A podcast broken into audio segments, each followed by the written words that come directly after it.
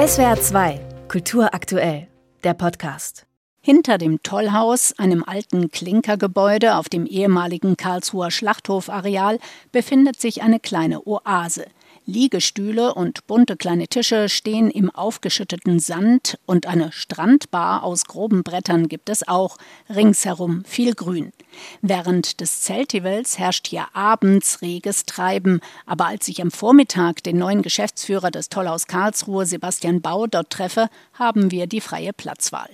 Dieser liebevoll gestaltete Außenbereich ist ein großer Pluspunkt für das Tollhaus, betont Sebastian Bau.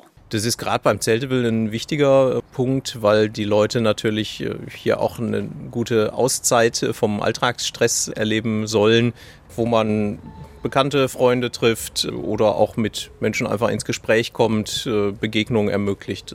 Sebastian Bau ist zwar erst ein paar Monate als Geschäftsführer im Amt, aber er kennt das Tollhaus bereits sehr gut, denn von 2012 bis 2018 war er schon einmal dort angestellt und ist seinem Vorgänger Bernd Belschner und dessen Kollegin Britta Fellhagen bei Programmplanung und Organisation zur Hand gegangen.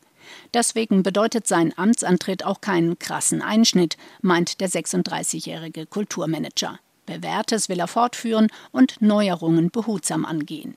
Für ihn ist das Besondere am Tollhaus die breite Basis, auf der es steht. Wir sind ja ein eingetragener Verein mit aktuell knapp 470 Mitgliederinnen und Mitgliedern und haben dann ja über den Tollhausclub auch noch ein Stammpublikum, was uns sehr verbunden ist und ja, uns fördert äh, bei bestimmten Themen oder mal mit anpackt, wenn es heißt, fürs Zelte will, müssen wir den Garten herrichten, wer hat Lust, Unkraut zu zupfen.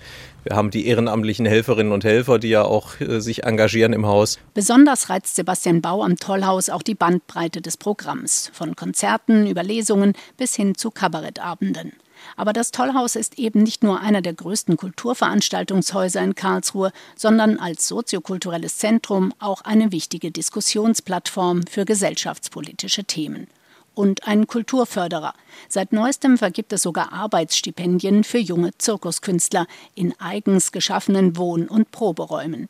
Der zeitgenössische Zirkus ist erst vor ein paar Jahren zum wichtigen Schwerpunkt des Tollhausprogramms geworden. Und jedes Jahr im Herbst richtet das Tollhaus das Atoll-Festival für diese in Deutschland immer noch nicht so verbreitete Kunstform aus. Diese beiden Festivals, das Atoll und das Zeltival, sind die beiden Highlights im Tollhausjahr aber die muss man finanziell auch erstmal stemmen können. Deswegen kommt es aufs Jahr gesehen auf eine gute Mischung im Programm an, betont Sebastian Bau. Das ist manchmal auch in den Diskussionen dann nicht leicht, wenn man sagt, ah, es ist ein total schönes Thema, es ist inhaltlich spannend, aber von der Größe her wissen wir dann vorab schon, es ist was, was man sich gönnt, wo wir aber teilweise auch sagen, das gehen wir bewusst äh, ein und haben dann andere Veranstaltungen, ich sag mal im Kabarett oder äh, Caveman ist so ein Beispiel, was ja jetzt seit 20 Jahren hier bei uns im Haus ist und sagt, okay, das eine subventioniert quasi das andere. Das Tollhaus finanziert sich zu rund 85 Prozent aus Ticketverkäufen selbst. Die Zuschüsse von Stadt und Land sind zwar wichtige Finanzspritzen, aber auch immer wieder in Gefahr.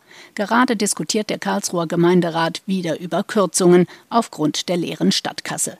Sebastian Bau will sich um neue Geldgeber und Förderer bemühen. Und noch etwas steht ganz oben auf der Agenda des neuen Geschäftsführers, mehr junges Publikum ins Tollhaus locken.